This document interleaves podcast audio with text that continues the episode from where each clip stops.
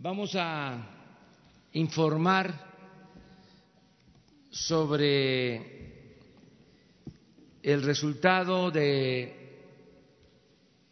el plan que se inició hace tres meses para acabar con el huachicol. Parece que llevamos mucho tiempo, pero no, apenas tres meses. Y son muy buenos los resultados y queremos informarles de cómo se ha ido avanzando cómo se ha evitado el robo de combustibles y cómo eh, un asunto que parecía muy difícil, complejo de resolver, se pudo enfrentar. Y si se pudo con el huachicol, el que puede lo más, puede lo menos. Si se pudo con el gobachicol, vamos a poder con todo. Por eso, ánimo, vamos bien, estamos bien y de buenas. Hay, este, desde luego, toda una campaña es lógico, es natural, diría que hasta legítimo, para que no nos vaya bien, sobre todo del flanco derecho de el núcleo conservador, pero eh, se va avanzando. La cuarta transformación, la 4T, avanza, va y ahora vamos a probarlo en este eh, tema. Terminando la exposición del director de Pemex y de la subsecretaria de Gobernación, Diana Álvarez, sobre cómo estamos eh, llevando a cabo este plan. Abrimos la sesión, como siempre, de preguntas y respuestas. Entonces, le damos la palabra a Octavio Romero Oropesa de Pemex.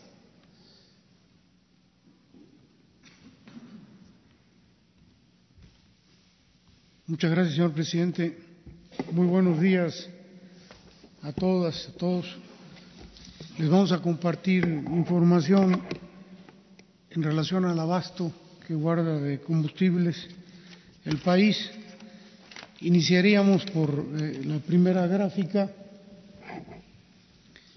que contempla el volumen y las ventas de gasolina regular, premium, diésel y turbocina.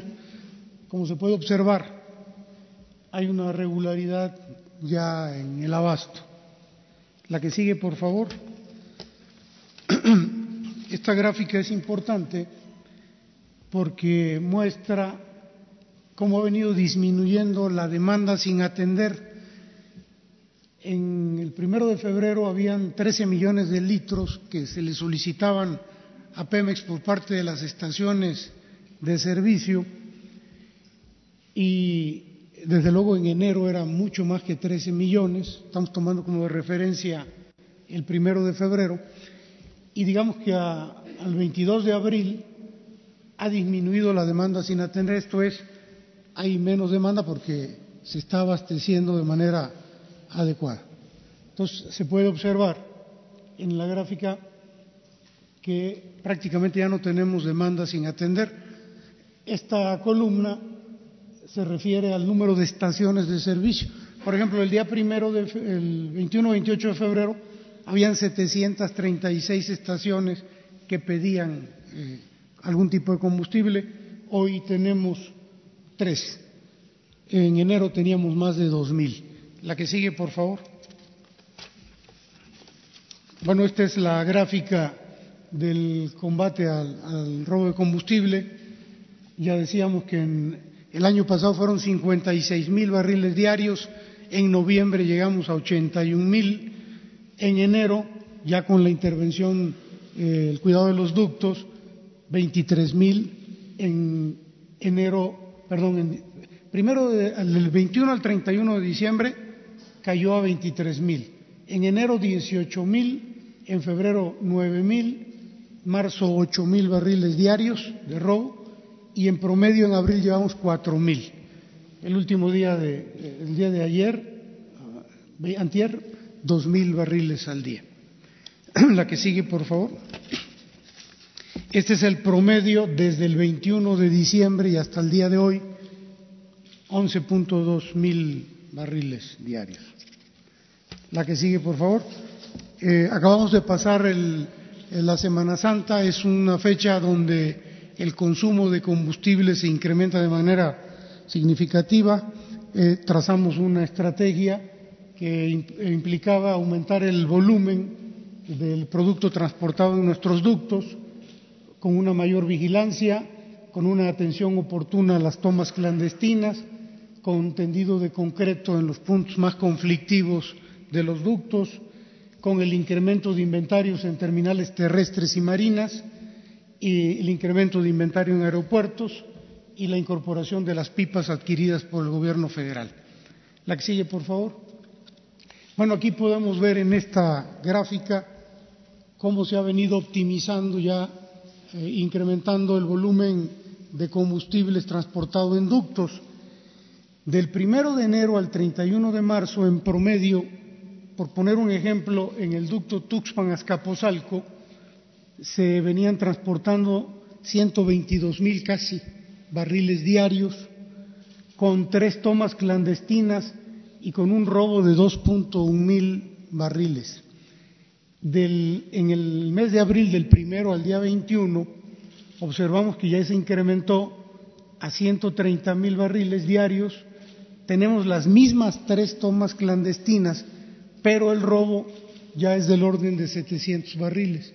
O sea, incrementamos el, número, el volumen de barriles transportados, seguimos teniendo el, mismo tipo de tomas clandestinas, pero se disminuyó el, robo. Y así para cada uno de los distintos ductos. Este es el Tuxpan-Tula, de 43 pasó a 72, dos tomas clandestinas, ahora se incrementaron a cuatro, pero el robo pasó de 2.000 a punto cinco, y así para cada uno de los eh, ductos. La que sigue, por favor. Eh, es poco lo mismo la eficiencia que se está teniendo o el incremento de volumen transportado por ducto. En enero transportábamos 600 mil eh, aproximadamente, en febrero se incrementó a 700 mil, en marzo a 800 mil y en promedio los días que llevamos de abril estamos en 900 mil barriles diarios. La que sigue, por favor. Bueno, son imágenes del tendido de concreto para proteger los ductos. Se está tendiendo eh, concreto en las zonas donde tenemos prácticamente el 100% de las tomas clandestinas son alrededor de 15 kilómetros en Tuxpan, Azcapotzalco y Tula, Tux, eh, Tuxpan, Tula. Eh, perdón, señor presidente. ¿Dónde están las tomas? Ah, sí, aquí se pueden ver cómo se descubren, se descubre el ducto, se limpia, se le quita la tierra, aquí están las tomas clandestinas, se procede a sellarlas herméticamente, se vuelven a tender eh, tierra encima de ellas y luego viene ya el concreto. Eso impide que, o por lo menos les dificulta mucho a quienes se dedican a esto eh, la, perforación de los ductos. Podemos informarles que desde que iniciamos esto no ha habido en las zonas que se van tapando, no ha habido una sola toma clandestina. Entonces llevamos al día de hoy aproximadamente 17 mil metros cuadrados que implican 8, kilómetros y medio de ductos con, protegidos con concreto. La que sigue, por favor.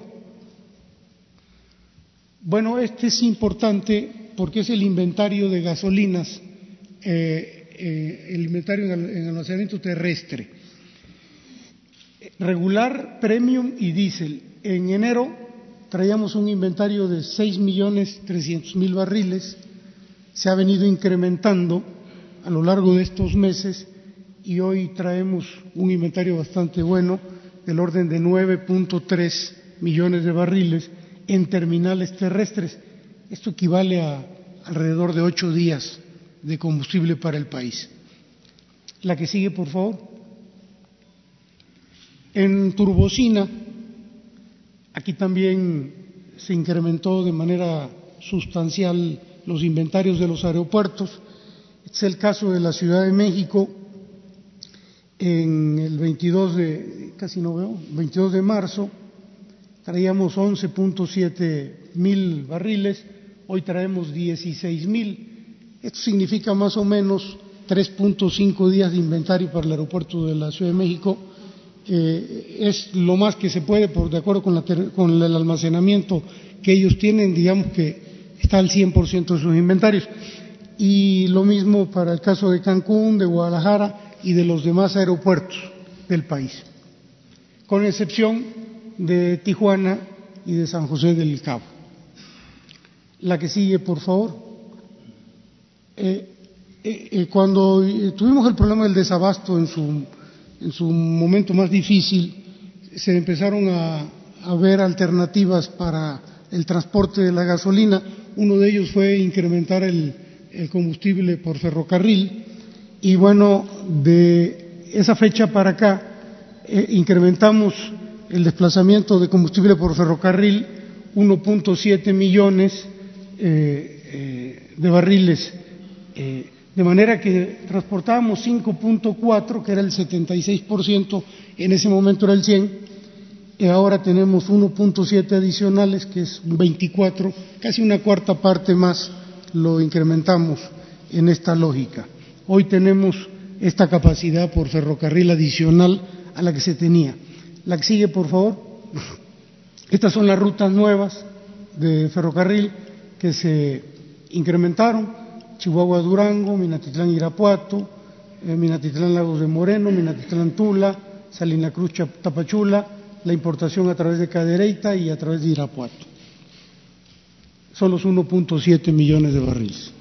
La que sigue, por favor. Eh, esta también fue una práctica que no se tenía en, Pemex cuando tuvimos el problema del desabasto, que consiste en pasar el combustible directamente del barco a las pipas. Se empezó a trabajar en ello. Hoy, al día de hoy, eh, hemos logrado trasvasar de barco a pipa directamente 1.580 millones de barriles. 130 mil barriles fueron en enero, 420 mil en febrero, 550 mil en marzo, 480 mil en abril. Para que tengan una idea de lo que estamos hablando, son alrededor de 13 barcos de 160 mil barriles cada uno. Equivale esto a 4.793 pipas. Y, y, bueno, estos son detalles ya, por ejemplo, 1.3 millones de, de este volumen se mandó a la Ciudad de México y al Valle, que es alrededor del 90% de este producto. La que sigue, por favor. Bueno, esta es una gráfica que tiene que ver con, con las pipas que se adquirieron por parte del gobierno federal. Al día de hoy, eh, de 612 pipas, tenemos funcionando 428. Esperamos que para fines de este mes ya estén las 612 pipas eh, funcionando al 100%. La que sigue, por favor. Bueno, de lo que hablamos del inventario de combustibles, traemos en promedio para los tres tipos de combustible, gasolina regular, premium y diésel, 13.4 días de inventario. La que sigue, por favor. Bueno, esto nada más como referencia. Esta es la línea punteada eh, que vemos aquí de color naranja implica el, el tope inflacionario para Pemex en la venta de combustibles a las estaciones de servicio. Como se puede observar en la línea negra, no hemos rebasado desde eh, ya hace varias semanas eh, esta línea, de acuerdo con las instrucciones del señor presidente, así es de que nos hemos mantenido. El tope es 19.90, el precio de Pemex es 19.90 y en el caso de las estaciones de servicio, esta línea punteada es el tope inflacionario que ellos deberían de respetar. En el caso de la gasolina, en el caso de nosotros, 17.90 el litro. En el caso del tope inflacionario al público debería ser 19.40. En promedio, las estaciones de servicio lo están dando en 19.50, son 10 centavos arriba de la, del tope inflacionario. La que sigue, por favor. Este es el caso de la Premium. Aquí lo mismo. Pemex está vendiendo conforme a la línea del tope inflacionario. En el caso de las estaciones de servicio, ellos están, en este caso, 10 centavos por debajo del tope inflacionario, que deberían ser 21 pesos, están vendiendo en 20.89, 11 centavos debajo. La que sigue, por favor. No es el caso para el diésel, en donde Pemex sigue por debajo de la línea del tope inflacionario. En el caso de las estaciones de servicio, están 30 centavos por encima de, de ese precio. La que sigue, por favor. Bueno, ya eh, para rematar, nada más comentarles eh, la producción de crudo en, el país en enero del 2018 era del orden de 1.928.000 barriles diarios. Eh, ustedes pueden observar cómo fue cayendo a lo largo del año pasado eh, la producción hasta enero de este año, en donde promediamos un millón seiscientos veintiséis mil barriles de petróleo. Aquí se observa la tendencia de caída, pero a partir de febrero, marzo y lo que va de abril, se ha logrado ya un ligero repunte y una estabilización, dijéramos, en la producción, como se observa ya en estas barras. La siguiente gráfica habla del mes de marzo y de los días que llevamos de abril, eh, la producción diaria desde primero de marzo hasta el 21 de abril, y aquí se observa como ya hay cierta normalidad en la producción. Es decir, la caída se logró un repunte y se ha venido manteniendo la producción en estas últimas semanas. Pues es cuanto, señor presidente.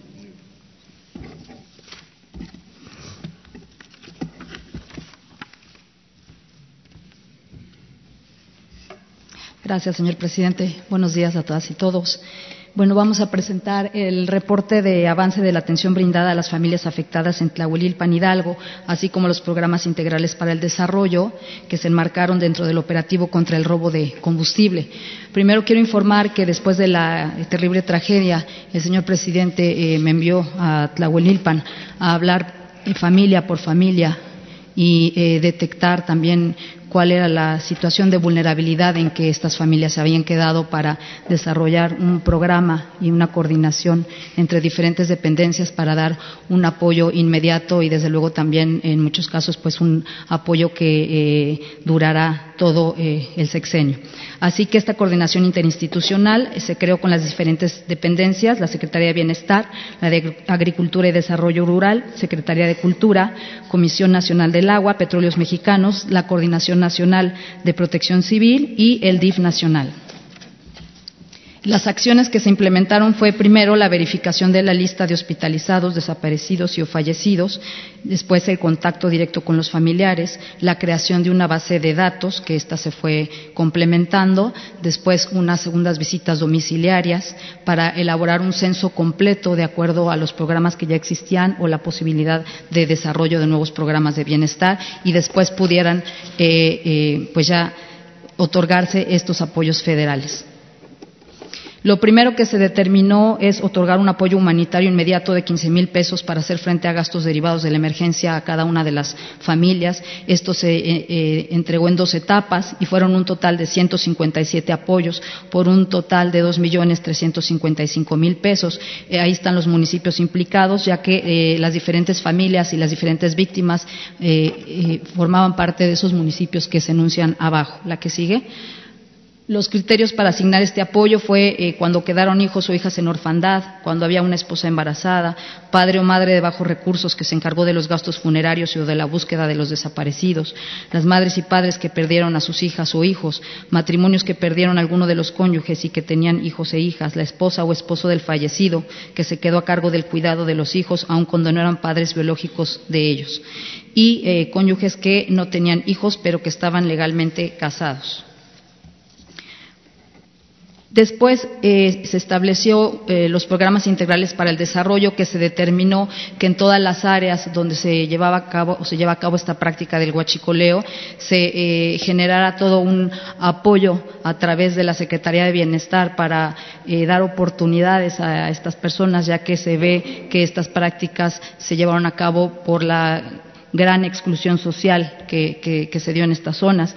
Así que dentro de estos programas se incluyó la pensión para adultos mayores, uno de emergencia social y o natural, la beca a víctimas por violaciones de derechos humanos, las familias pobres, la educación básica, ya sea para uno o más becarios, la beca de educación media superior y la producción para el bienestar. Y también se estableció un recurso previsto para la orfandad, ya que eh, después de esta tragedia quedaron muchos niños huérfanos y eh, se determinó que tendría que haber un apoyo permanente para todos estos niños desde la edad de meses hasta que eh, terminen su edad escolar por los próximos años.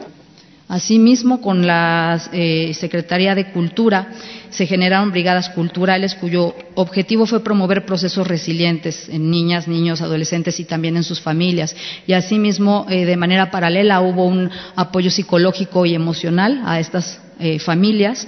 En, los municipios que aquí se mencionan hubo eh, diferentes actividades culturales como danza, música, teatro, artes plásticas, entre otras. Se atendieron 30 escuelas públicas de educación básica y eh, fueron cuatro jornadas en donde asistieron 17 profesionales especializados y también hubo una capacitación para 132 docentes justamente para otorgarles herramientas físicas y emocionales en situaciones de riesgo y procesos resilientes para sus alumnos, para que ellos posteriormente pudieran dar de manera más permanente el apoyo a la comunidad estudiantil. Ahí tenemos el reporte fotográfico de alguna de las actividades que se llevaron a cabo. Otra situación eh, eh, que, se tuvo que atender de manera inmediata fue el tema de los panteones, ya que eh, con todas estas víctimas no había espacio en los panteones de Tlahuelilpan ni en Tlaxcuapan. Así es que se gestionó la compra de terrenos y estas adquisiciones las hizo Pemex. Se llevaron a cabo buenas negociaciones para esto y se ampliaron entonces todos estos espacios para que se pudiera cumplir con todas estas cuestiones funerarias. Los datos estadísticos eh, de los hospitalizados tenemos del último mes, todavía del 10 de marzo al 10 de abril, había todavía cinco hospitalizados y habían sido dados de alta por mejora nueve, un total de 14. El total de fallecidos que tuvimos reportados, que eh, los decesos en campo en el mismo lugar fueron 68 y decesos en hospital 67, un total de 135 víctimas. Tenemos ahí al lado la relación de apoyos funerarios que pagó el DIF nacional, ya que los demás gastos funerarios fueron sufragados por el DIF estatal del monto de 148.715 pesos. Este es un tema también fundamental, ya que cuando hice las visitas personales a los familiares de las víctimas, ellos inmediatamente me comentaron que era muy importante que el canal donde estaban las cenizas de sus familiares fuera cerrado el canal de riego, ya que este era un canal de riego, y en cuanto se abriera y pasara el agua se llevaría todas las cenizas y los restos de sus familiares. Así es que se llevaron a cabo acciones oportunas para hablar con los dueños de esos predios para que ese canal se cerrara y se desviara. Y aquí en la siguiente vemos ya cómo se construyó un nuevo canal de riego y fue posible preservar esa zona con eh, estas cenizas y estos restos que, eh, platicado con los familiares, se busca destinar para eh, que se construya un memorial y que los familiares, sobre todo aquellos que no han podido tener contacto o identificación con los restos de sus familiares, puedan asistir a, a ese lugar y tener, pues, de alguna manera algún tipo de comunión con el recuerdo de, sus parientes. Así que el 19 de marzo hubo una reunión con un comité de familias afectadas. Ellos se organizaron en un comité para poder tener una comunicación más fluida con eh, las instancias del gobierno y se está gestionando ya esta, esta compra. También solicitaron que se les apoye para generar más empleos, autoempleo y actividades productivas, que lo estamos también coordinando con el INAES y con la Secretaría del Trabajo solicitaron eh, continuar con los censos para los apoyos de orfandad y de los, eh, los, demás apoyos federales para que se completen, seguimiento y diagnóstico de atención médica, que los apoyemos también con las instancias pertinentes para que se avance en la identificación del, del ADN y un contacto directo y permanente entre nosotros y este comité de familias. También hay un reporte eh, de las acciones en materia de protección civil que elabora la Coordinación Nacional de Protección Civil, dado justamente que son zonas en riesgo en donde se pueden llevar a cabo este eh, tipo de situaciones riesgosas o accidentes. Se firmó un convenio con el tema de jóvenes construyendo el futuro para el tema de fortaleciendo la protección civil y aquí lo que se busca es que en 150 municipios que son aledaños o que tienen que ver con los temas de este robo de combustible haya inscritos tutores para que eh, los chicos tengan oportunidad de este trabajo, de esta capacitación, de esta certificación. Y a partir del 18 de marzo se inició entonces el proceso de inscripción de los jóvenes a este programa, la que sigue, aquí vemos que eh, hay 18 municipios de Hidalgo y 9 del Estado de México, un total de 27 municipios que tienen tutores eh, y que en esos municipios hay actividad de Huachicol. En total son 140 municipios que están inscritos en estos programas.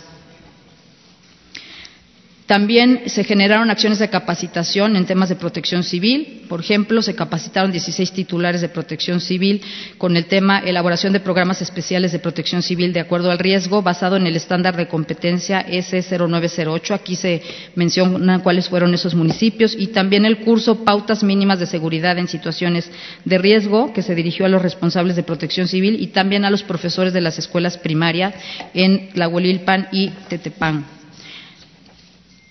Asimismo, se eh, establecieron los consejos de protección civil, se instalaron y eh, se les exhortó a que así lo hicieran y se les envió una guía para titulares de protección civil. Tenemos actualmente 18 municipios que ya instalaron estos consejos de protección civil y tienen su acta, 15 municipios que ya lo instalaron pero todavía tienen su acta pendiente y 58 municipios que todavía están en proceso, todavía no tenemos la información completa porque no nos la han enviado. Se desarrollaron acciones de difusión en los municipios identificados con la práctica de huachicoleo para promover cultura de legalidad, desincentivar esta actividad y hacer énfasis en riesgos en caso de llevarlos a cabo y se eh, llevó a cabo también un estudio que es la evaluación de impacto económico, eh, la evaluación del impacto social y económico de la explosión e incendio en Tlahuelilpan. Este documento está disponible en la página de Senapred, ahí está el link, ahí habla de cuál fue el impacto, de cuál fue el costo, todo eso. Estos programas eh, integrales para el desarrollo son los programas que justamente desarrolló la Secretaría de Bienestar y eh, van dirigidos a nueve entidades, que es la Ciudad de México, Guanajuato, Hidalgo, Jalisco, México, Estado de México, Michoacán, Puebla, Querétaro y Veracruz.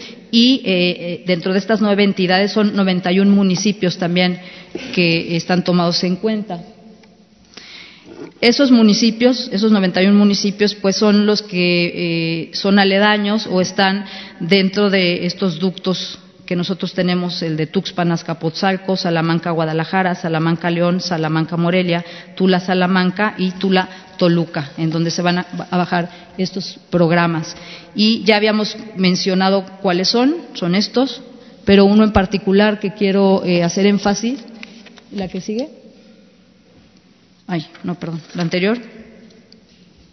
Es el eh, el de las personas, el, de emergencia social o natural, que este se hizo justamente para mitigar los efectos negativos en la esfera de derechos sociales de las familias cuando hay un fenómeno eh, social o natural que, los perjudique. Estos lineamientos se publicaron el 12 de marzo en el Diario Oficial de la Federación y el enfoque es atender a los integrantes de las familias afectadas, priorizando a niñas, niños y adolescentes, así como personas con discapacidad y adultos mayores. Como en el caso de todos los programas, este apoyo se da de manera directa y además se les incluye a los otros programas de bienestar.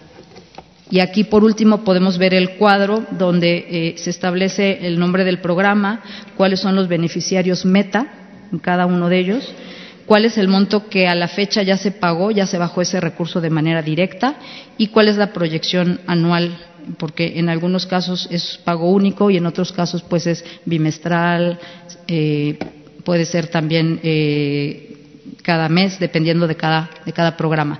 Así que bueno, pues esto trata de mostrar una película completa de las acciones de las diferentes dependencias, no solamente por la situación que se dio en Tlahuililpan, sino como un programa integral que busca este gobierno de México para el combate de esta práctica y sobre todo tomando en cuenta que eh, lo que ha llevado a nuestros hermanos y hermanas a participar en estas actividades en gran parte tiene que ver con esa eh, política de exclusión social tan fuerte. Es todo. Gracias. Bueno, ese es el informe general a destacar que haya faltado el que llevamos ahorrados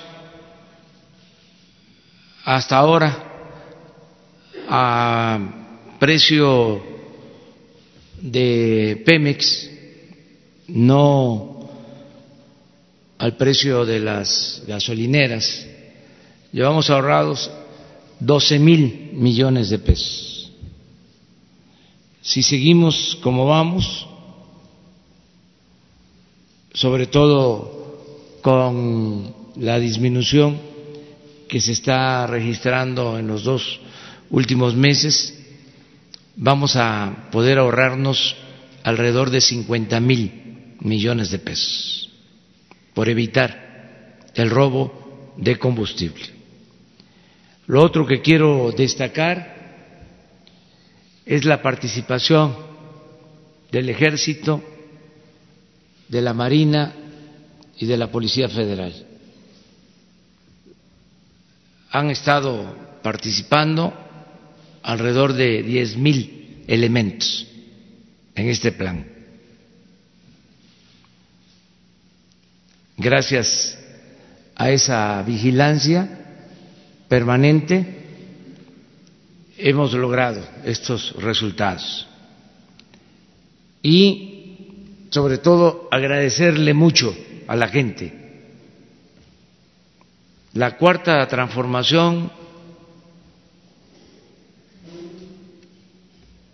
la estamos haciendo entre todos. Cada quien contribuye, apoya, cada familia, de distintas formas, hasta cambiando nuestros comportamientos se contribuye a la cuarta transformación. Y fue muy importante contar con el apoyo de la gente en los momentos más difíciles, cuando tuvimos serios problemas de abasto.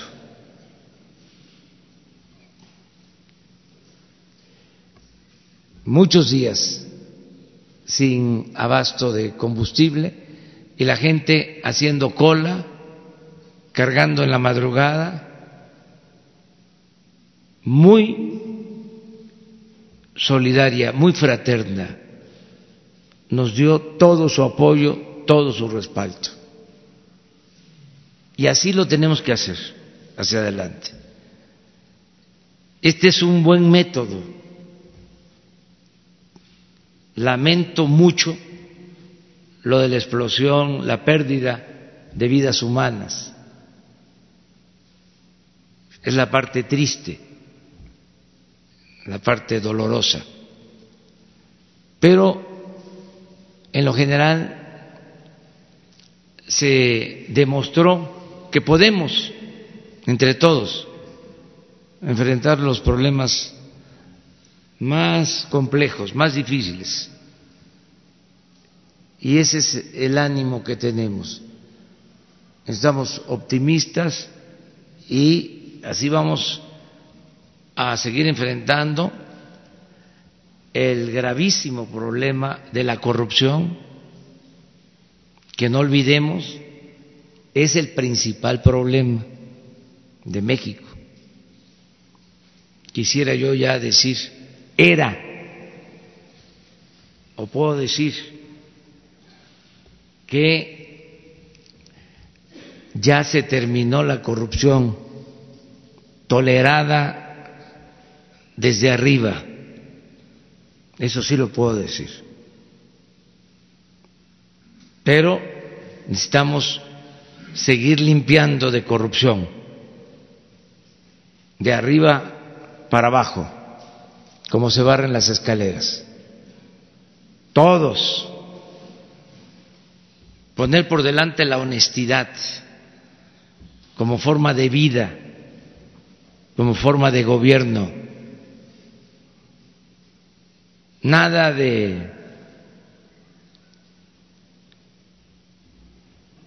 que el que no tranza no avanza, nada de eso, nada de que la moral es un árbol que da moras, nada de que problema político que se resuelve con dinero no es problema. Digo esto porque antes supuestamente resolvían los problemas comprando, cooptando a dirigentes. Había alguna presión y a repartir maíz maiciaban. Nada de estar pensando que político pobre es un pobre político. Nada de eso. Se acabó. Rectitud, integridad, honestidad, justicia, fraternidad. Tenemos que cambiar todos y estoy muy contento porque la gente está apoyando, está respondiendo. Y vamos a seguir eh, avanzando. En el tema de la inseguridad y de la violencia vamos a lograr que disminuya así como lo hicimos en este caso. Más estamos esperando, lo dije ayer en Veracruz, que eh, avancen más, que penetren más los programas sociales para dejar sin bases a las bandas quitarles a los jóvenes y hablar mucho con los jóvenes. Cuando se tenga por completo eh, el programa de jóvenes construyendo el futuro, que se tenga garantizado el derecho al estudio, el derecho al trabajo, hablar mucho del por qué no de las drogas, que esa es una gran campaña y estoy seguro que vamos a avanzar. Al mismo tiempo, ya vamos a tener la Guardia Nacional, que nos hace falta. Esto se logró porque menciono, eh, contamos con el apoyo del Ejército, de la Marina, de la Policía Federal, con diez mil elementos que se ubicaron a lo largo de los ductos que están ahí cuidando todavía y van a continuar. Ahora vamos a que haya presencia de Guardia Nacional en todo el territorio. Y cuando esto esté funcionando, vamos a disminuir la incidencia delictiva. Estoy seguro que vamos a obtener buenos resultados. Ahora sí, adelante. ¿Qué proponen? Atrás. Hombre y mujer. Gracias, señor presidente. Buen día. Es Alfonso Vargas de Cadena Raza, Radio 620. Preguntarle sobre el tema principal de la seguridad. ¿Qué mensaje le da no tanto a los ciudadanos, sino a los políticos activos, expresidentes, que aún siguen manejando este tema que, con irresponsabilidad, hasta cierto punto, totalmente político? Y la segunda pregunta, si ya tiene el balance, el informe referente a los 50 mil elementos que aparentemente estaban activos del, del, anterior gobierno, si realmente estaban activos o, o eran fantasmas, presidente. Gracias. Sí, este, mire sobre lo que hicieron los anteriores presidentes, pues yo creo que ya cada quien tiene su eh, diagnóstico y no me corresponde a mí tratar este tema. Sí eh, pienso que la política neoliberal es eh, equivalente, es sinónimo de pillaje, de corrupción. De eso no tengo la menor duda. Que el gobierno estaba tomado, estaba secuestrado, estaba al servicio de una minoría rapaz. Y que eso se toleraba, si no es que se promovía desde arriba. Y ahora no se tolera la corrupción ni la impunidad. Estamos por terminar el análisis sobre los cerca de 50 mil elementos que en efecto contrata o contrataba el gobierno para cuidar sus instalaciones. ¿No les parece eso una aberración? Se contaba con diez mil efectivos para cuidar a la gente. Diez mil efectivos de la Policía Federal.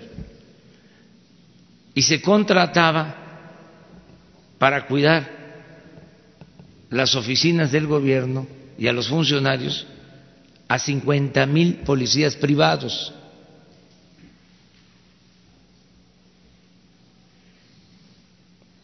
Pues estamos haciendo la depuración de todo esto. Se crearon empresas privadas de seguridad vinculadas con políticos.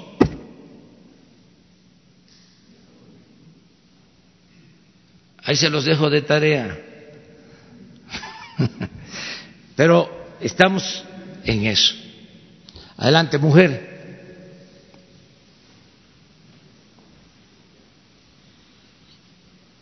Gracias, señor presidente. Nancy Rodríguez de Oro Sólido. Este, señor presidente, tengo dos eh, preguntas eh, relacionadas sobre eh, el plan de comunicación social. Eh, en el sexenio de Vicente Fox y de Calderón se contrataron, por ejemplo, el libro vaquero para difundir eh, campañas de, del gobierno por su alto tiraje. También se empezó a contratar el TV Novelas, incluso salían reportajes de las cabañas de la señora Marta Sagún.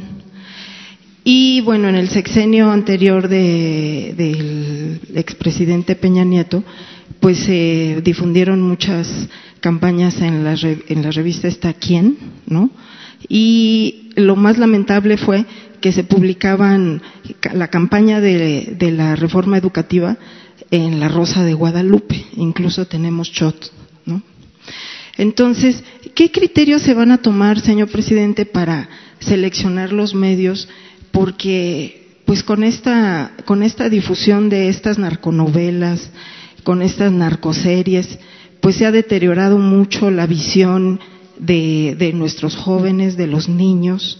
Entonces, si va a haber algún comité especial, porque pues si se va de tiraje y de rating, pues desgraciadamente eh, se corre peligro hasta con el plan de seguridad, ¿no? Aquí en la Merced están vendiendo este mm, eh, rifles, eh, se venden hasta este K este estos rifles K47 creo que se A47, perdón los cuernos de chivo, exacto. Entonces, se corre peligro hasta eh, el plan de seguridad con estas campañas. Esa es la primera pregunta, señor presidente. Bueno, pues eh, ya se definieron criterios generales, pero si hace falta, se va a especificar más sobre la política de comunicación del gobierno. Estamos dispuestos a que se informe y se transparente todo. Hay que tomar en cuenta eh, todos los criterios, desde luego no solo eh, el alcance, la cobertura que tengan los medios, hay que tomar en cuenta también eh, su profesionalismo, su objetividad, que eso este, habría que, verlo con mucho cuidado para que no se piense que va a haber censura. No va a haber censura ¿eh? para nadie. Somos libres. Además, es muy bueno el debate este, lo disfruta uno. Sería muy aburrida la vida sin el debate. Este, por eso, nada de censura. Prohibido prohibir. Así, de sencillo. Y hay que tomar en cuenta también las empresas que están vinculadas a los periodistas eh, en donde haya más periodistas eh, y menos eh, propósitos financieros o económicos. Nos importa que se apoye a empresas en donde se le da trabajo a periodistas eso es otro eh, criterio que se tiene que tomar en cuenta. Entonces, sí es también em, cobertura, porque si vamos a llevar a cabo una campaña y el medio no es visto, eh, claro, no es eh, eh, cobertura sin escrúpulos morales, por ejemplo, ¿sí? Eh, o este, cobertura obtenida con amarillismo. No es por ahí. Pero bueno, son los criterios que tienen que ir definiendo, afinando. Yo este, he hablado con Jesús y vamos a destinar un recurso de eh, la inversión destinada a em, la propaganda, como se le llamaba ahora, digo antes, a la publicidad, para también apoyar medios, pero más que, bueno, cada periodista es un medio, cada ciudadano es un medio de comunicación.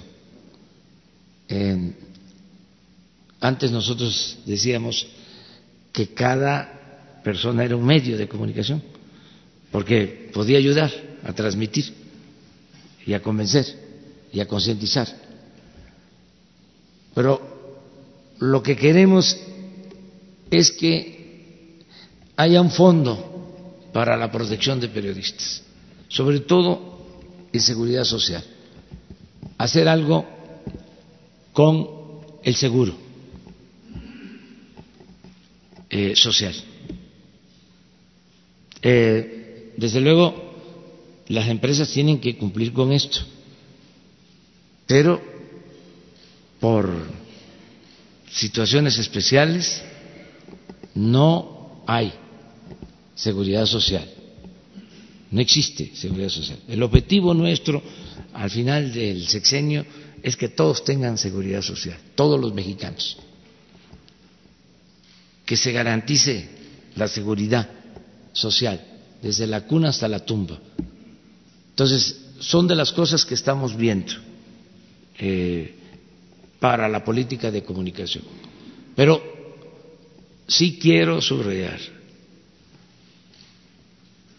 nada de censura.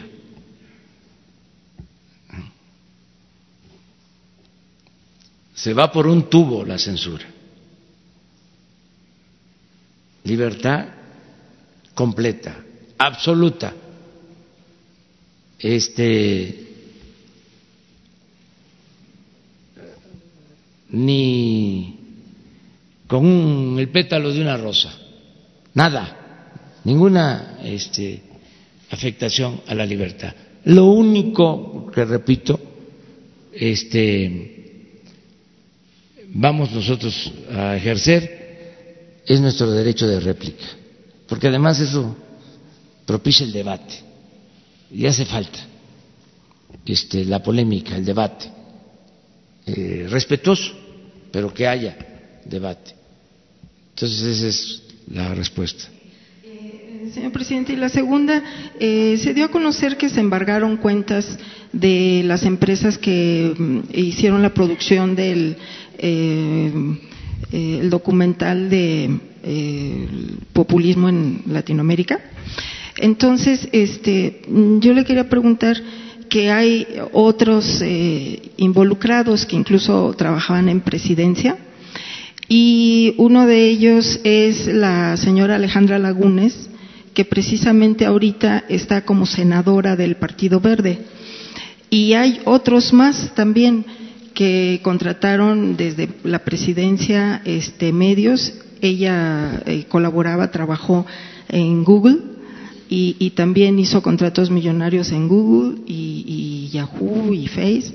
Entonces, este, también aquí le sumaría si se está investigando a, todas estas personas y cómo va el impulso para la eliminación del fuero. Gracias, señor presidente. Sí, ya este, están en curso denuncias que se presentaron, pero es ya la Fiscalía General la que puede informar sobre eh, las denuncias que se han presentado sobre eh, manejo de fondos para la guerra sucia. Ese es otro tema. Nosotros no vamos a censurar en redes, nada absolutamente pero sí hacemos un llamado respetuoso a las empresas que comercializan em, en las redes para ver si puede haber un mecanismo que impida sin censura la contratación de robots, de los llamados bots.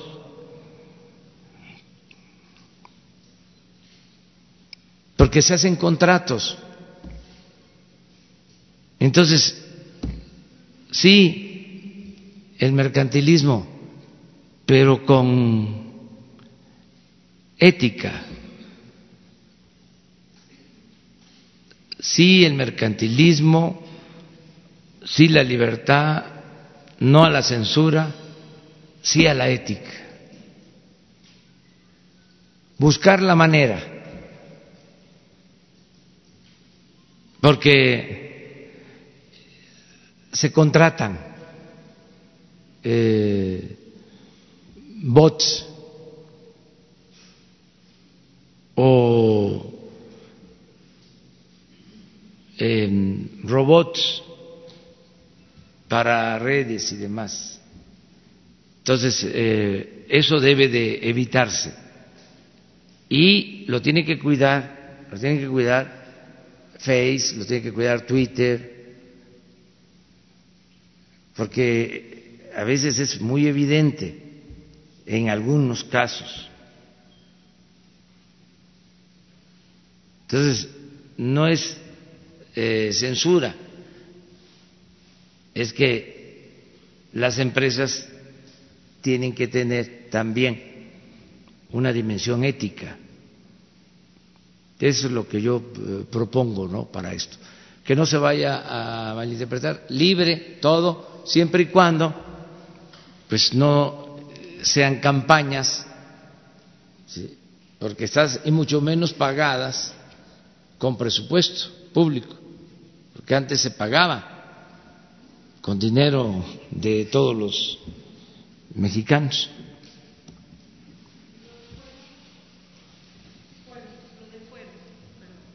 Pues se va este, avanzando, está en la Cámara. Yo espero que en estos días que faltan para que termine el periodo eh, ordinario se aprueben muchas cosas que están pendientes, tanto en el Senado como en la Cámara de Diputados. Me importa lo del fuero, me importa lo de la reforma al 35 de la Constitución para las consultas, me importa la aprobación de la ley de austeridad republicana.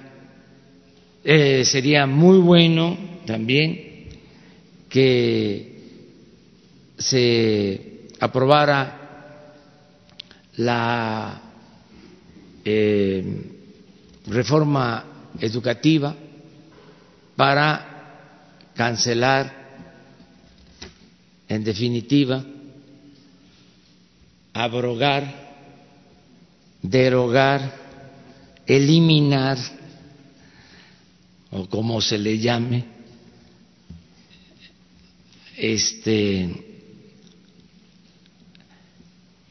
terminar con la mal llamada reforma educativa. Entonces, son temas que están pendientes.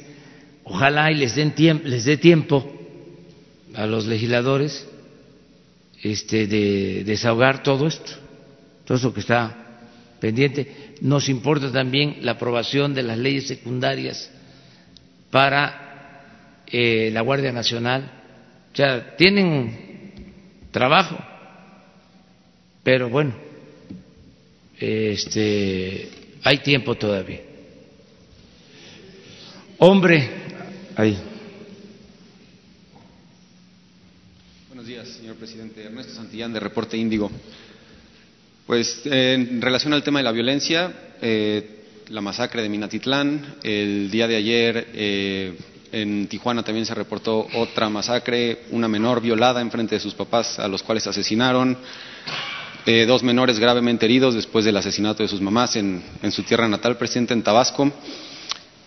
Quiero preguntarle si a estas alturas, después de todos estos eventos, que son eventos que suceden a diario, usted sigue pensando eh, que el principal problema de México es la corrupción y, piensa que es una buena estrategia esperar a que los programas sociales eh, lleguen o, hagan efecto para combatir lo que es uno de los más sentidos, eh, una de las más sentidas exigencias hacia el gobierno, ¿no? Eh, resolver la, inseguridad. Y dos, habla ahorita del apoyo que usted recibió cuando fue lo del desabasto de combustible y la importancia de que haya este apoyo entre gobierno y ciudadanía.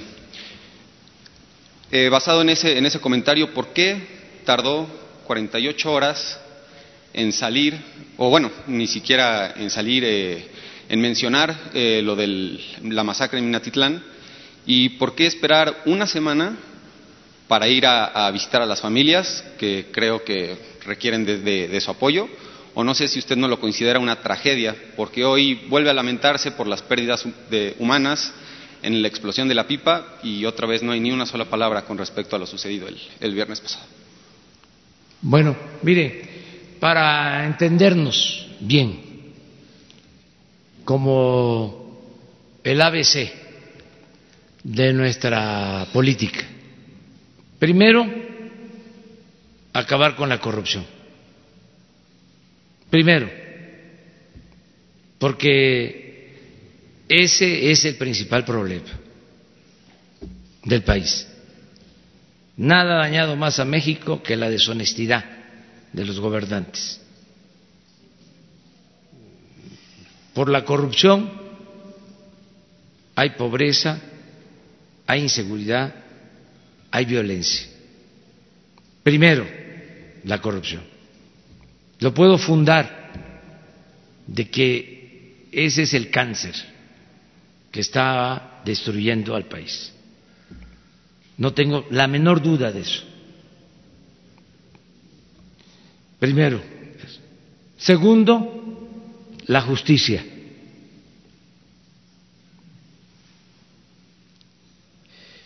Ni la corrupción ni la justicia les importaban a los anteriores gobiernos.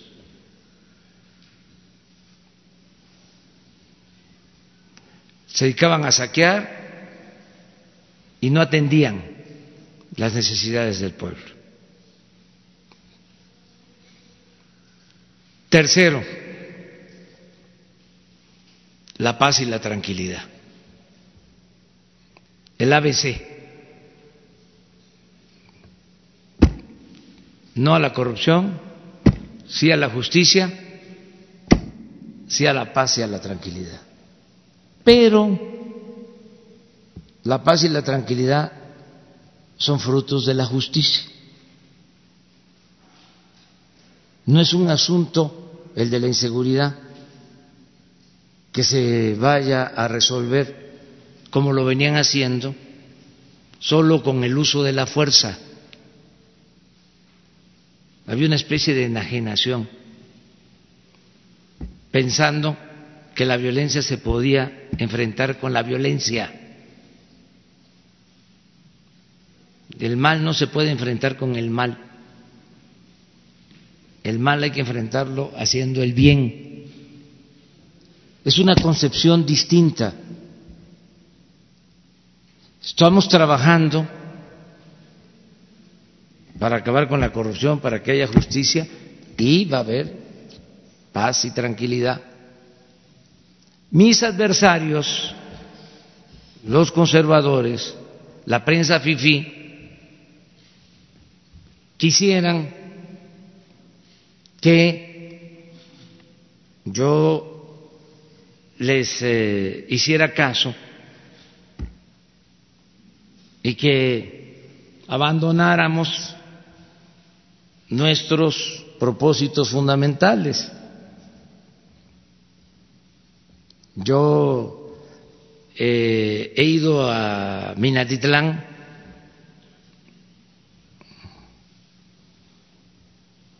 50 veces, más que ningún otro dirigente social político, porque tenía yo programado ir y además están atendiendo el problema desde el primer momento.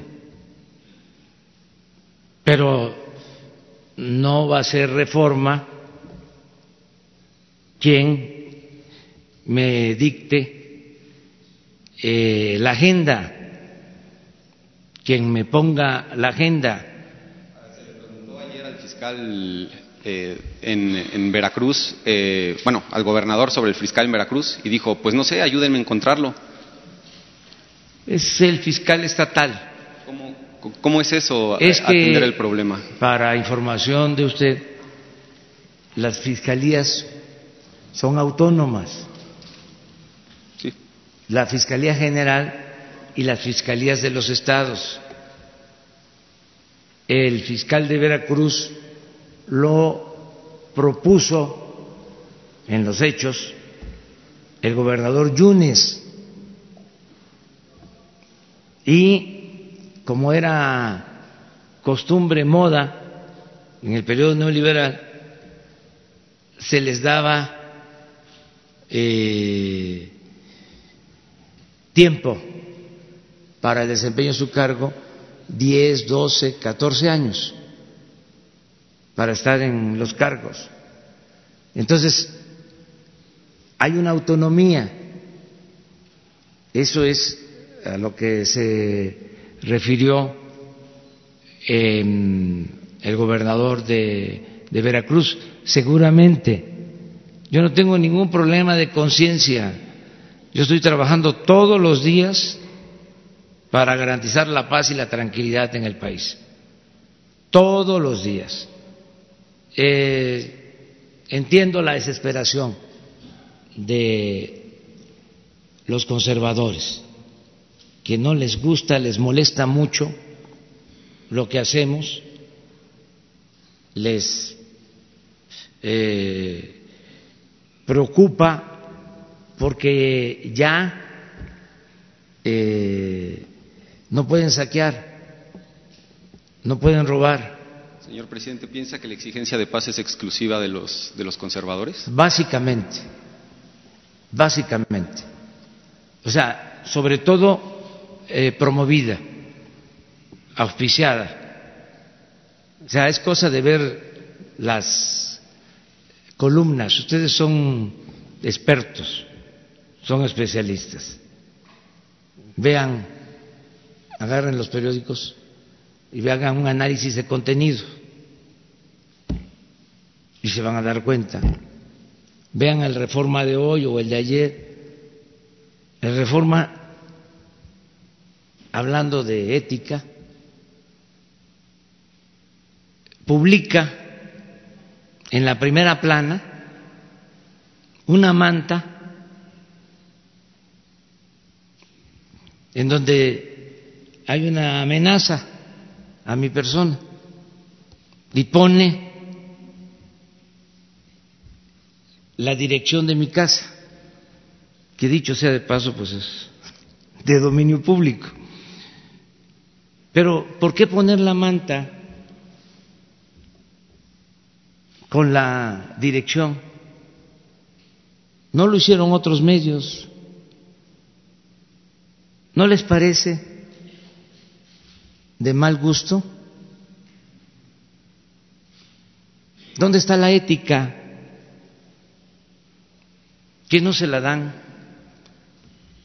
de gente de bien. No, es un conservadurismo muy peculiar. No quiero agregar un adjetivo, porque entonces sí sería nota.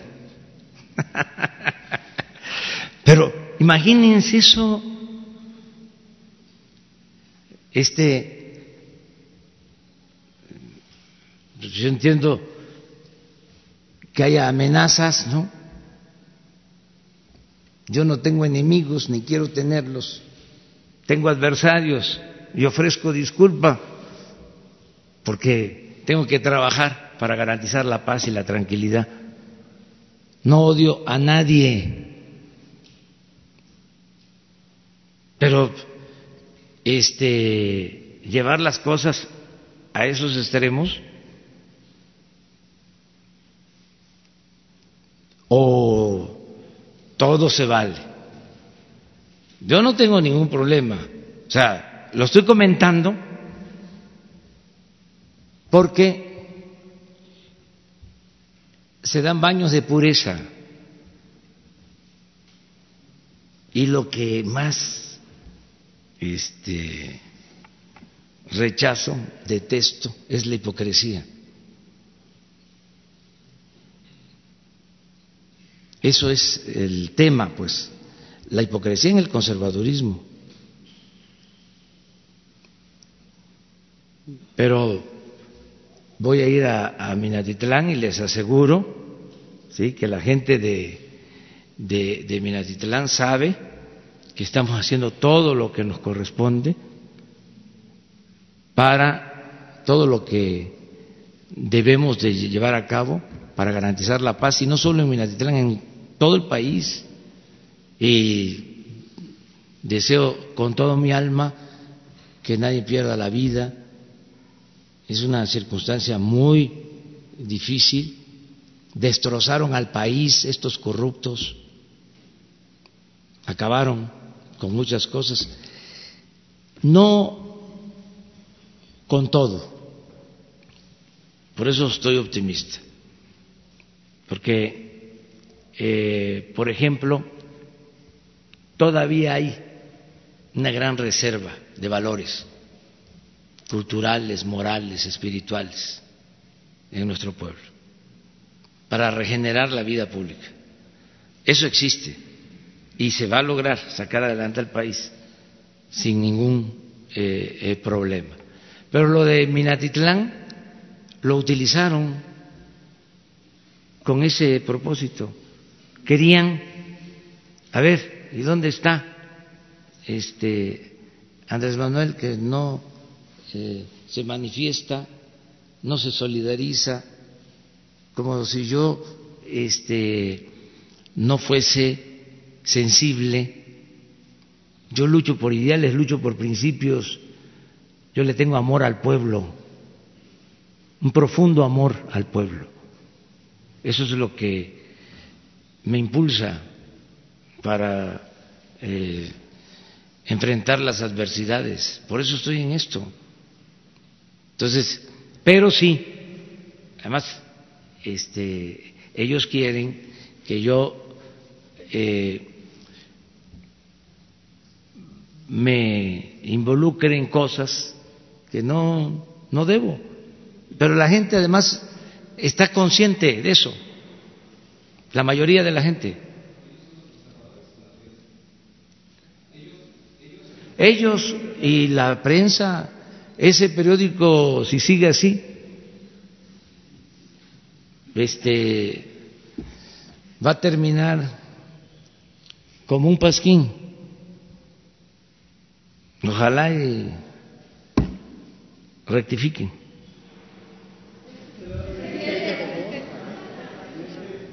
Mujer.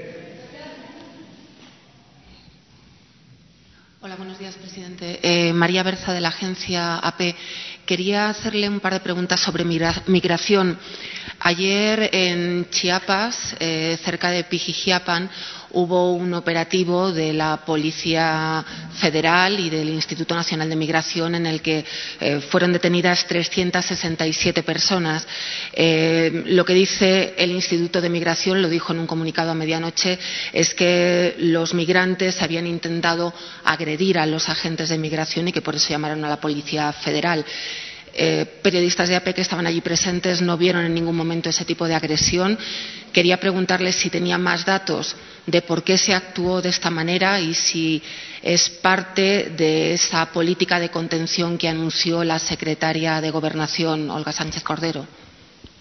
Hoy van a dar una conferencia de prensa el secretario de Relaciones Exteriores y la secretaria de Gobernación sobre este tema porque se trató en la reunión de la mañana de seguridad y se acordó que eh, informen sobre lo que está sucediendo con relación a eh, las caravanas y el fenómeno migratorio en general. Hoy les van a informar. Pero ha cambiado el Gobierno de México su política hacia esas caravanas de migrantes porque eh, está, operación de ayer, desde luego, no se había visto no se había hay conocido. Que, hay que ver qué pasó, este, que les informen. Eh, nosotros lo que queremos, pues, es que se cuide a los migrantes, primero que se den opciones de trabajo. Estamos eh, eh, otorgando posibilidades para que trabajen en el sur del país, porque es un problema eh, serio, eh, originado fundamentalmente en Centroamérica, eh, de falta de oportunidades y también de violencia, de las dos cosas. Nosotros queremos, en primera instancia, ofrecer trabajo, visas de trabajo. Eh, lo segundo es cuidarlos. Y para eso se les pide un registro para este saber de dónde son, eh, tener sus datos generales, sobre todo en el caso de familias, porque vienen familias, vienen niños. Em, también eh, no permitir eh, el enganche o el tráfico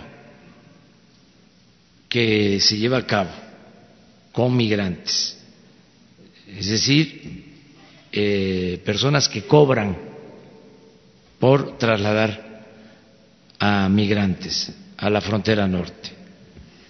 Para eso se requiere eh, este registro y ayuda humanitaria, alimentación, atención médica, y seguimiento permanente hasta la frontera. No queremos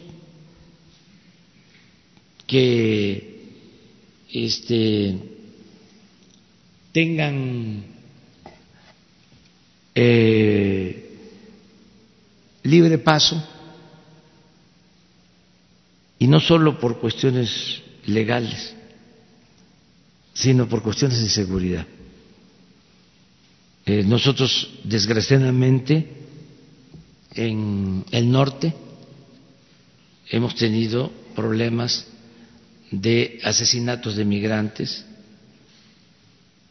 en otros tiempos y no queremos eso.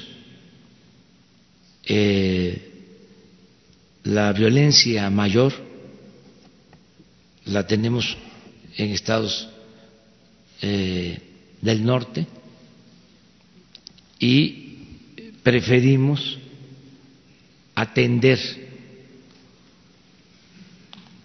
a la población migrante de Centroamérica en el sur, sureste.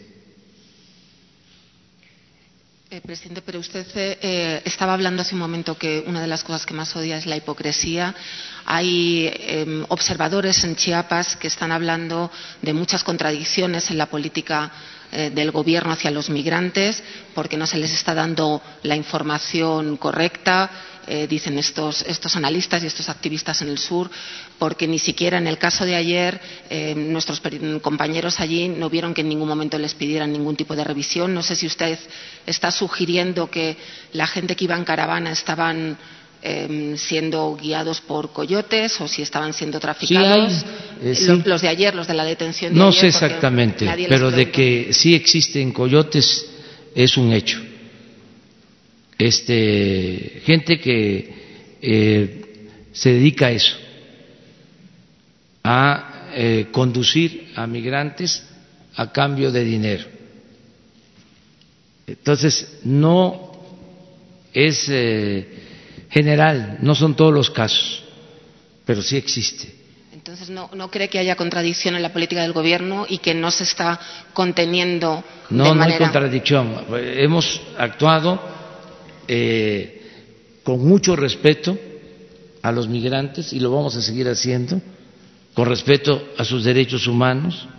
Hasta ayer, después de muchos días, de mucho tiempo, hubo este incidente. Y por eso hoy se va a informar. ¿Y tampoco ha habido presiones del gobierno de Estados Unidos? ¿Mande? ¿Han tenido ustedes presiones o peticiones del gobierno de Estados Unidos para ser más contundentes con todos los migrantes que estaban llegando al sur? Eh, ellos quisieran que no hubiese migrantes, pero eso eh, se produce por las circunstancias de pobreza, de abandono que existe que existen en Honduras, en El Salvador, en Guatemala, en Centroamérica, eh, tiene que tenerse en consideración que solo el 16% de todos los que migran actualmente son mexicanos, me refiero a los que eh, van a Estados Unidos. Nosotros eh, cada vez vamos a tener eh, menos problemas porque la gente no va a irse a trabajar a Estados Unidos porque tiene opciones, tiene alternativas en México. Eh, tenemos nosotros que atender la migración de Centroamérica y de otras partes que pasa por nuestro territorio. Y la política que hemos eh, seguido en este caso, repito, es de protección y de eh, evitar que los expongan, eh, que les hagan daño y que se protejan sus derechos humanos. Y hoy les van a informar sobre eso desde luego el planteamiento de fondo que estamos haciendo al gobierno de Estados Unidos es que con urgencia se apoye el desarrollo en los países hermanos de Centroamérica. Nosotros requerimos también inversión y han ofrecido que van a apoyar. Pero lo más urgente es que se apoye con financiamiento eh, a Honduras, a El Salvador, a Guatemala. Existe el Banco Mundial el Fondo Monetario Internacional, el BID y no sé cuántos organismos más, que no pueden destinar recursos para impulsar proyectos productivos, crear empleos y de esa manera atemperar el problema o el fenómeno migratorio. Porque no se resuelve este, con deportaciones. No, no es así. Nosotros, eh, nuestra frontera sur eh, es eh, extensa y muy eh, difícil de vigilar. Estamos hablando de parte de selvas. No es un asunto eh, fácil eh, de controlar, hay que atender las causas. Entonces, sí, eh, hoy les van a explicar y que se busque una solución nosotros no queremos pelearnos con el gobierno de Estados Unidos, no nos queremos meter tampoco en sus confrontaciones políticas, partidistas, vamos a ser muy respetuosos de eso. No queremos este, confrontarnos con el gobierno de Estados Unidos, queremos una relación de amistad y al mismo tiempo, respetuosamente, estamos pidiendo que se atienda el problema eh, con desarrollo, con creación de empleos, lo que no se ha hecho. Nosotros ya no queremos el plan Mérida.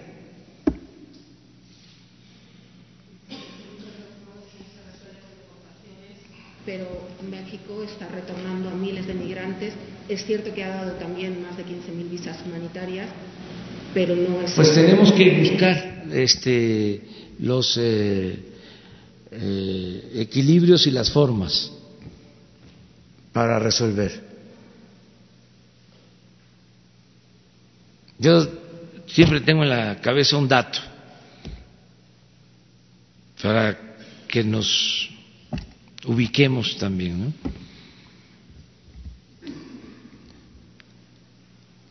En el gobierno del presidente Obama se deportaron a más migrantes que en lo que va del gobierno del presidente Trump. O sea que no es un asunto de ahora. Y agregaría otra cosa. En ese tiempo las deportaciones eran mayoritariamente de mexicanos. para hablar con claridad. Entonces, tenemos que buscar la solución sin confrontarnos, sin pleitos, protegiendo a los migrantes, porque es buscarse la vida, es un derecho humano fundamental, el derecho a vivir libre de miseria por eso migran. Y en eso estamos. Y hoy les van a informar ampliamente.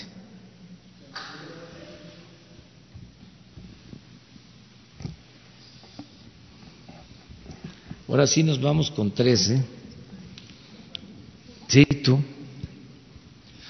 Buenos días, presidente. Alberto Rodríguez de CDP Noticias. Eh, en nuestro portal tenemos una entrevista con el presidente municipal de Leonardo Bravo, Ismael Cástulo, que habla que eh, en, es en Guerrero, perdón, no lo mencioné. Eh, habla de que hay un riesgo de crisis alimentaria en la zona de la Sierra de Guerrero porque se está acabando con los cultivos de amapola y bueno, esto hace que los, eh, los sembradores no tengan dinero ni siquiera para comprar alimentos y que se puede venir una crisis muy importante. No sé qué opinión tenga sobre, sobre esto. Y bueno, y en un segundo tema, ayer eh, se dio a conocer que el ISTE tiene graves problemas financieros. El director de normatividad de administración, Mario Centeno, dijo ante senadores que incluso en julio podría eh, estallar un serio problema en el ISTE. Eh, ¿Cuál es su opinión al respecto? Bueno, lo de Guerrero es cierto. Este, estamos apoyando a productores en Guerrero, en toda la región de la montaña y en eh, la parte de Chilpancingo se está llevando a cabo un plan de apoyo eh, a los eh, productores. Estamos atendiendo esa situación. ¿Esto incluye productores de amapola? ¿O es en general al campo, pues? Hubo una situación ahí especial. Algunos atribuyen a que se está consumiendo más droga sintética, que eso me duele muchísimo, me trae, eso sí preocupado, porque miren, eh, tenemos que enfrentar eh, el problema del incremento del consumo de drogas y sobre todo de esas drogas sintéticas en nuestro país. Em, eso es prioritario. Ya estamos eh, trabajando en eso.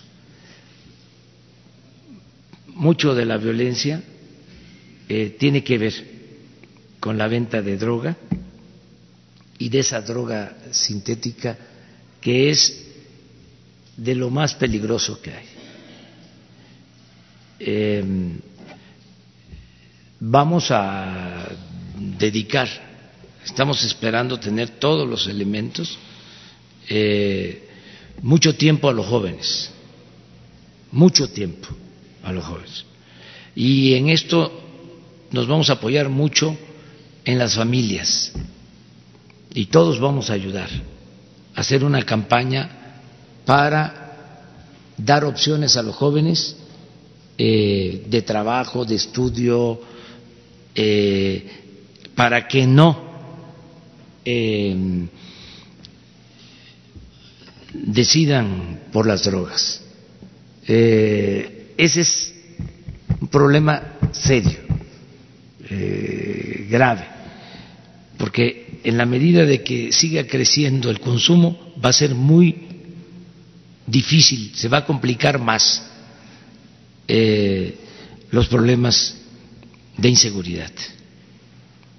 Y tenemos forma de eh, frenar esta tendencia del incremento al consumo de la droga, de estas drogas eh, dañinas.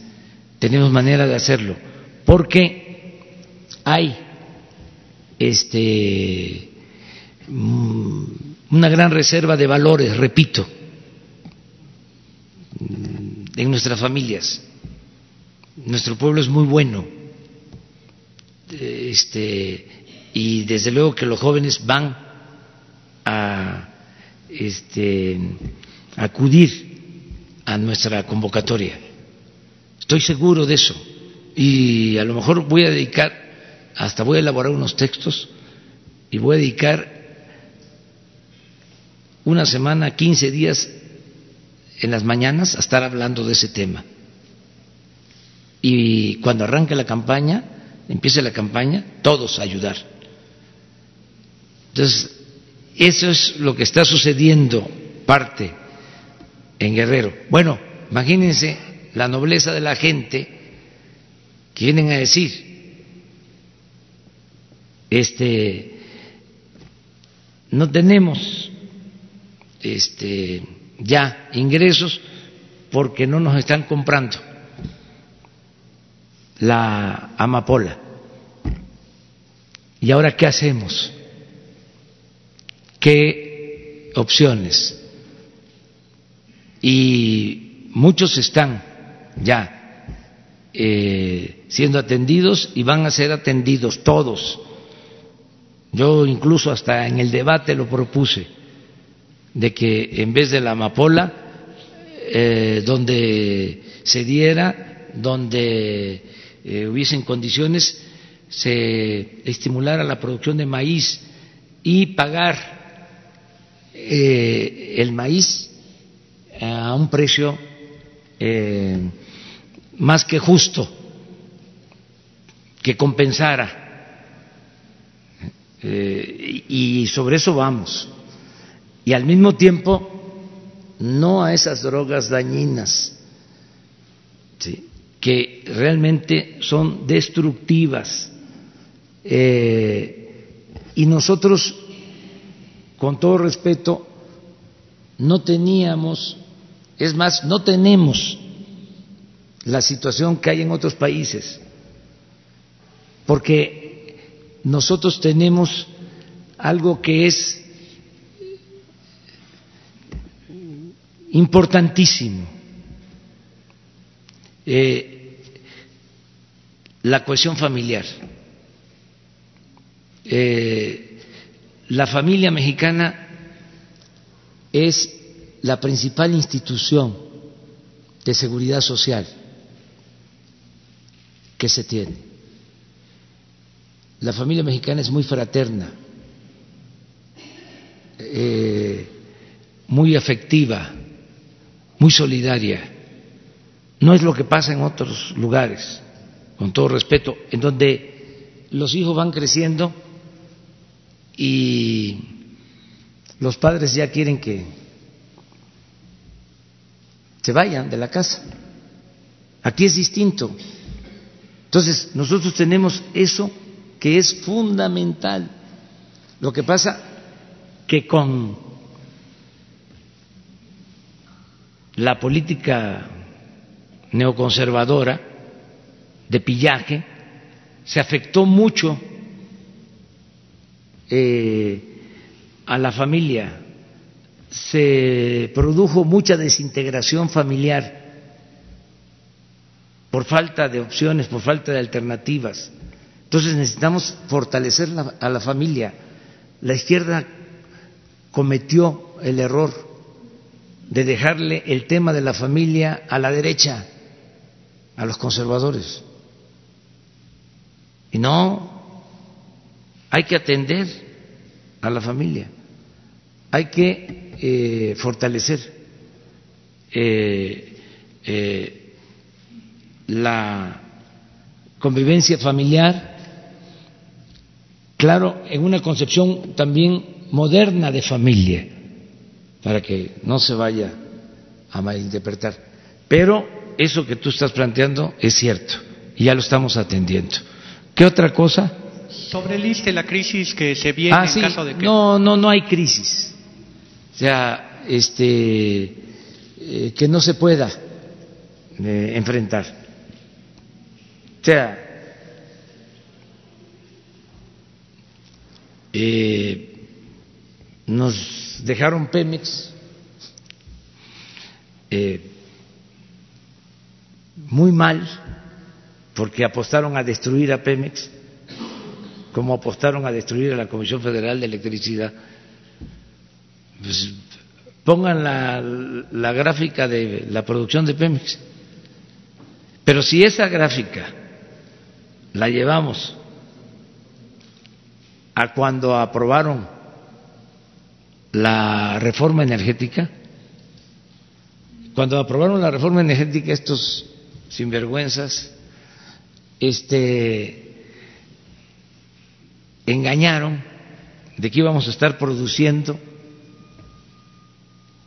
en estos tiempos, íbamos a estar produciendo tres millones de barriles diarios.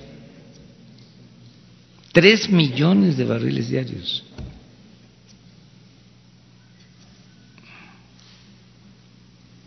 Y miren cómo nos dejaron.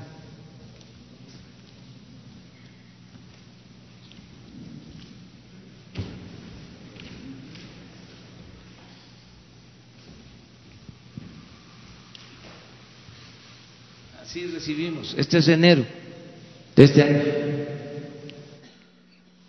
Un millón seiscientos veintiséis mil barriles diarios en enero. Nada más en el año, de enero a enero, el 18,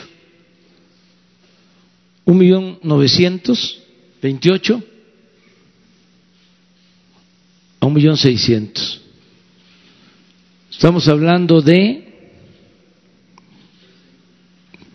trescientos mil barriles menos en un año.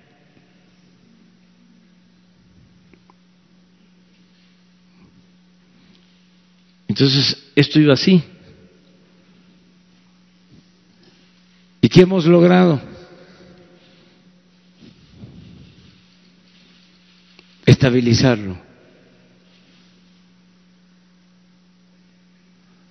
Y a finales de año vamos para arriba.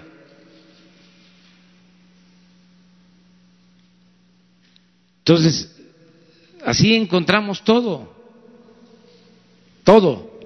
Y así está lo del ISTE, por eso ese informe, pero vamos a salir. Adelante. ¿Por qué vamos a salir? porque hay disciplina en el manejo del presupuesto, no hay eh, corrupción, no hay gastos superfluos, no hay lujos en el gobierno, eh, la gente nos está apoyando, estamos recaudando más que lo que se recaudaba el año pasado. Ya también aprovecho para decirles que se acaban las condonaciones de impuestos, porque en el periodo neoliberal condonaban miles de millones de pesos, pagaban impuestos los ciudadanos, el pueblo raso, los comerciantes, los profesionales, los pequeños, medianos empresarios, pero los machuchones no pagaban y cuando pagaban se les devolvía o se les condonaba.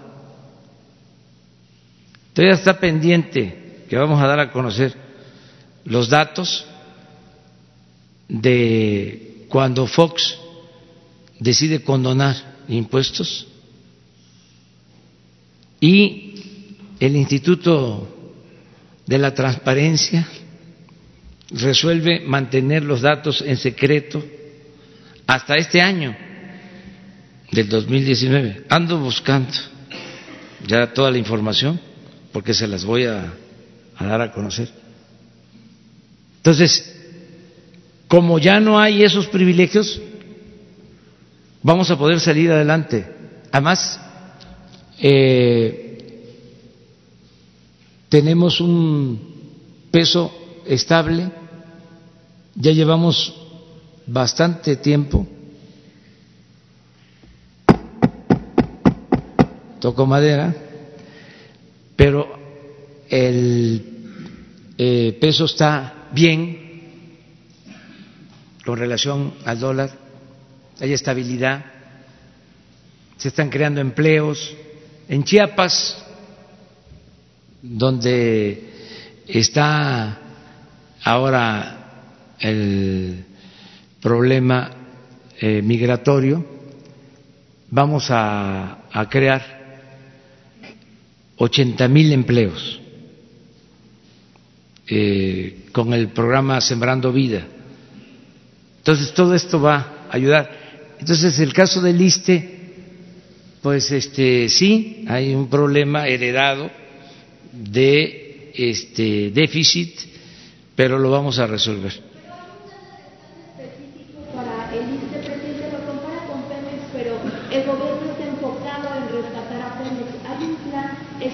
Sí, no hay ningún problema. Este, tenemos que rescatar a México, tenemos que sacar adelante al país y a las instituciones y hay que garantizar la seguridad social. Es una responsabilidad que tenemos. No va a haber ningún problema. También ayer veía yo el reforma en la mañana, como a las nueve de la mañana. Dice una nota. Eh, el peso este, pierde ante el dólar. Empieza eh, en 19 pesos 25 centavos por dólar. En la mañana, nota, como así como frotándose las manos. Este, y luego pues ya este se recuperó el peso. Pero apuestan mucho a que nos vaya mal. O sea, es este mala fe.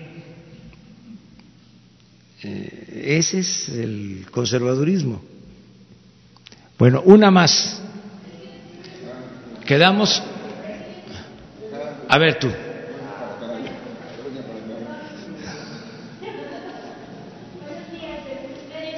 En el marco de esta eh, lucha contra el huachicol, nosotros ayer en Telediario pasamos una nota donde en las estaciones de servicio todavía se está vendiendo combustible de forma clandestina.